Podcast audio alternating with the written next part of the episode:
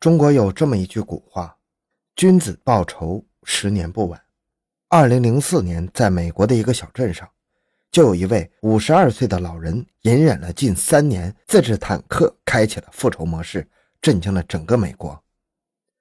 那么，这位老人与仇人之间究竟有什么样的过往呢？老人是如何自制坦克？这位老人的结局又是怎样的呢？欢迎收听由小东播讲的《美国五十二岁大爷自制坦克》。为复仇，几乎铲平半个城镇。回到现场，寻找真相。小东讲故事系列专辑由喜马拉雅独家播出。夏季的清晨凉爽宜人，一片寂静。美国西部的科罗拉多州格兰比小镇的警局突然响起了一阵急促的电话声。警方刚接起电话。就听见对方无比慌乱的喊道：“小镇上出现了一辆坦克，房子都被推倒了，你们快来吧！”警员闻言非常惊讶，光天化日之下，小镇怎么会出现一辆坦克呢？难道是有部队入侵吗？想到这里，警察们不敢怠慢，立即荷枪实弹向报案人所说的地址驶去。两千零四年六月四日，接到电话没多久的警员顺利到达事发现场。眼前的景象令所有警员震惊不已。正如报警的小镇居民所说，小镇的街道上响起了一阵引擎的轰鸣，一辆用推土机改装后的坦克正在横冲直撞。只要坦克经过的地方都化为一片废墟，而坦克还在继续向前行驶。而更令人惊讶的是，驾驶坦克的不是某国的特种部队，而是一位五十二岁的美国大爷。这位驾驶坦克的大爷。名叫马文西梅耶，这辆坦克是他自己一个人独立改装的。之所以要开着坦克在市区里来回碾压，是为了报复自己的仇人。看着几所房子纷纷倒塌，小镇的居民恐惧不已，把驾驶坦克的马文视为一个穷凶极恶的暴徒。却没想到，在这场暴乱的背后，却另有隐情。一九五一年十月二十八日，马文在美国南达他州的一个普通家庭出生。虽然并没有大富大贵，但是马文的性格开朗乐观，而且乐于助人，受到邻居的一致好评。如果生活能一直这么平静下去，马文永远是人们心中的好邻居。但是在马文四十岁这一年，遇到了一个让他恨之入骨的仇人，也正是这个仇人彻底改变了马文的一生。一九九一年，马文看中了地广人稀、环境优美的格兰比小镇，决定带着亲人在这里定居，并顺利的在这里买下了新家。考虑到自己的年纪越来越大，马文决定在格兰比小镇上购置一处房产，用来做汽车维修生意，这样家人的生活也能有所保障。他经过精挑细选，看中了镇上的一处房产。为了在拍卖会上买下它，他几乎花光了自己多年的积蓄。但是他心中还是充满了喜悦的。这所房产不仅房屋面积多达三百平方米，还附带两亩多的空地，开展汽修生意非常便利。正当马文摩拳擦掌，准备好经营的时候，暗处却有一双眼睛紧紧地盯上了他。这双眼睛的主人叫科迪多切夫，是这处房产的原主人。由于科迪经营不善，拖欠员工工资，法院决定把这所房产进行拍卖。但科迪可不愿意放弃他，所以准备在拍卖会上再次把它买回来。科迪大福偏偏是一个心狠手辣的人，凭借着自己强硬的手段和资金打点，在小镇上很有势力，小镇居民都非常忌惮他。不敢轻易招惹他，所以科迪信心满满，认为一定没有人敢在拍卖会上跟自己争。但他没想到，这处房产竟被一个外乡人抢走了，那自然是怒不可遏呀！拍卖会刚结束，科迪就怒气冲冲地径直走向马文身旁，威胁道：“敢跟我抢，你就等着瞧吧！”收到威胁的马文刚开始一头雾水，直到多方打听才明白其中的原委。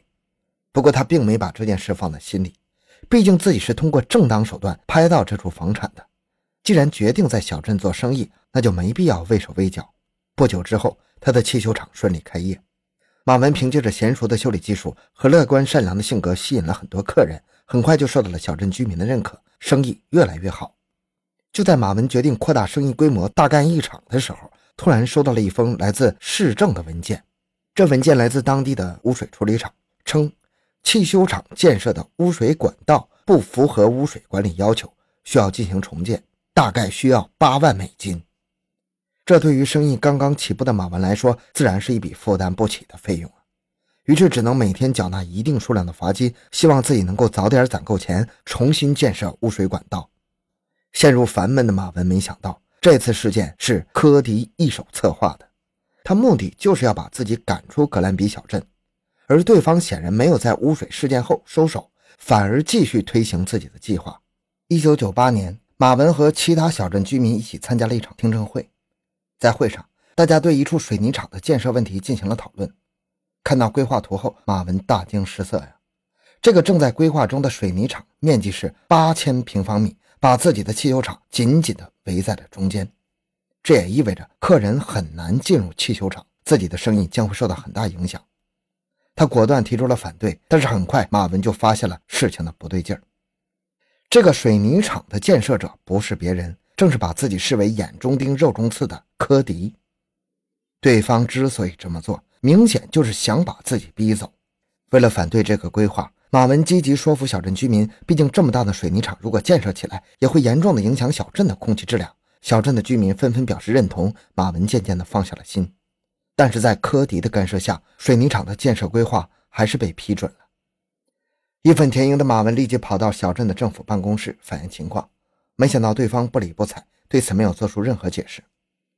明白内情的马文愤怒不已。却又无可奈何，他第一次感受到了作为一个外乡人被排挤的感受。福无双至，祸不单行。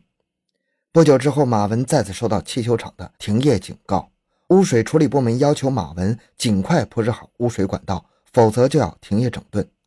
但是马文必须通过科迪正在建设的水泥厂才能完成铺设，显然对方不可能同意。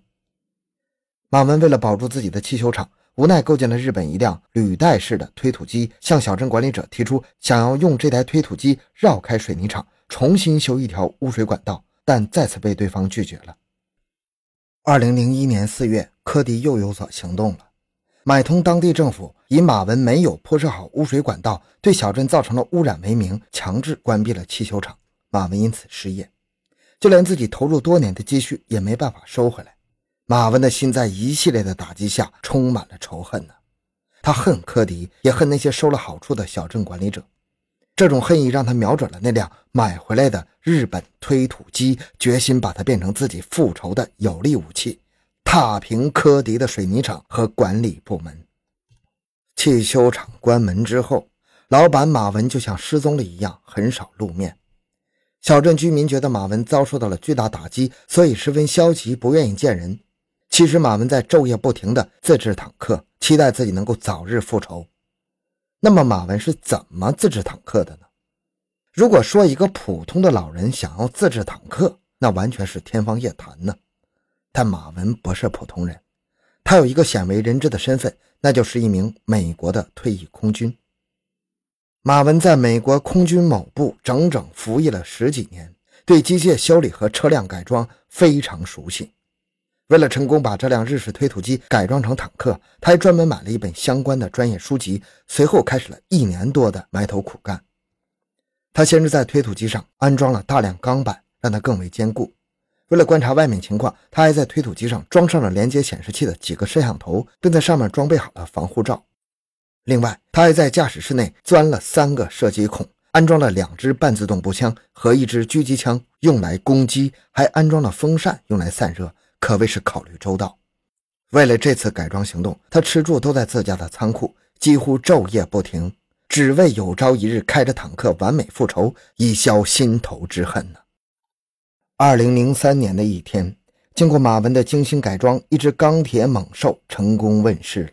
和最初的那辆推土机相比，这辆自制坦克不仅重量大大增加，攻击能力和破坏能力也是大幅提升。一直被仇恨笼罩的马文选择静静的等待时机，只要时机一到，就破屋而出，让仇人付出应有的代价。在改装推土机和等待复仇期间，他通过日记和录音的形式，将自己的心路历程全都记录下来，放在了仓库里。经过仔细的考虑，马文把复仇的日子选在了二零零四年六月三日。这天早晨，马文早早的起床，在房间留下了准备好的录音。匆匆吃过早饭，就钻进了仓库，把这辆坦克开了出来，径直开向仇人科迪的水泥厂。随着一阵巨大的轰鸣声，睡眼惺忪的人们一个个惊讶地睁大了眼睛。科迪的水泥厂在坦克的碾压下几乎被夷为平地。大惊失色的科迪连忙驾驶出一辆推土机，企图堵住马文的行进路线，却被马文的坦克轻松推开了。同时，坦克内还伸出了一支步枪，向着科迪扫射过来。科迪只能狼狈地逃离现场。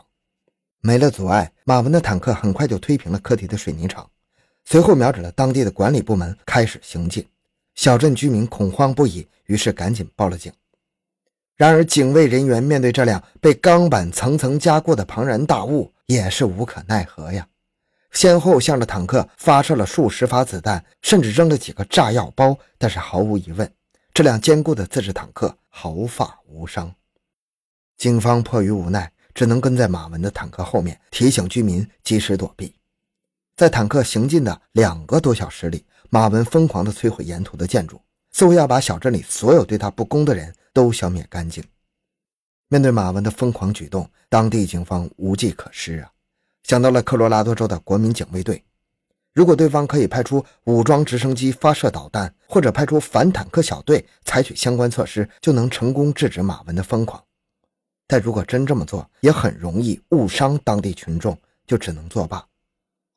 马文的坦克已经整整推平了十几所建筑。当时无情拒绝马文请求的格兰比政府几乎化为一片废墟，零零总总的损失多达七百万美元。正在大家以为破坏还将继续的时候，马文的自制坦克不小心陷进了一家五金店前的水沟，任凭如何操控也纹丝不动。随后更是冒出了滚滚的白烟。警方见状，赶紧上前将坦克团团围住。马文眼见复仇大计无法继续了，毅然选择了饮弹自尽。等马文的坦克终于安静下来，人们这才敢走上前。警方爬上了这辆自制坦克，里里外外寻找了半天，却没有发现任何入口。最后花费了十几个小时，才用特殊设备把坦克上厚厚的钢板切开，这才看到里面已经气绝身亡的马文。事后，警方对马文的遗物进行了整理，惊讶地发现了在这辆自制坦克背后的仇恨，也发现了马文留给家里的录音，里面是对家人的告别。小镇居民这才明白，原来马文从钻进坦克的那一刻起就没想着活着出来。更令人唏嘘的是，马文的这次复仇并没有伤害到任何一位小镇居民，只是单纯的为了报复曾经伤害自己的人。对于马文的死，人们反应各异。大难不死的科迪并没有因此悔过，只是一想起马文就不禁后怕。马文的家人则是倍感痛心呢。和复仇相比，他们更希望马文可以好好的活着。除此之外，马文的疯狂复仇也吸引了一批支持者，请求把这辆自制坦克存放在当地的博物馆里，但被政府严肃拒绝。二零零五年四月十九日，根据当地政府的指示，这辆自制坦克被送到了当地的废车处理厂，拆解成了几百个碎片，随后被回收处理，以防有心之人借此仿照，重蹈覆辙。至此，这辆震惊美国、给格兰比全镇带来恐慌的自制坦克已经不复存在了。小镇居民的生活渐渐恢复了平静。同时丈夫的妻子经常望着马文留下的日记发呆，回想起和丈夫一起来到格兰比小镇的情景。当时，丈夫马文满怀喜悦地对自己说：“格兰比小镇空气好，人也好，我们就在这里定居吧。”但谁也没想到，满怀期待的马文最终没能融入这个小镇，成了永远的外乡人，甚至暴徒，实在是令人感慨不已。好，这个事件就讲到这里。小东的个人微信号六五七六二六六，感谢您的收听，咱们下期再见。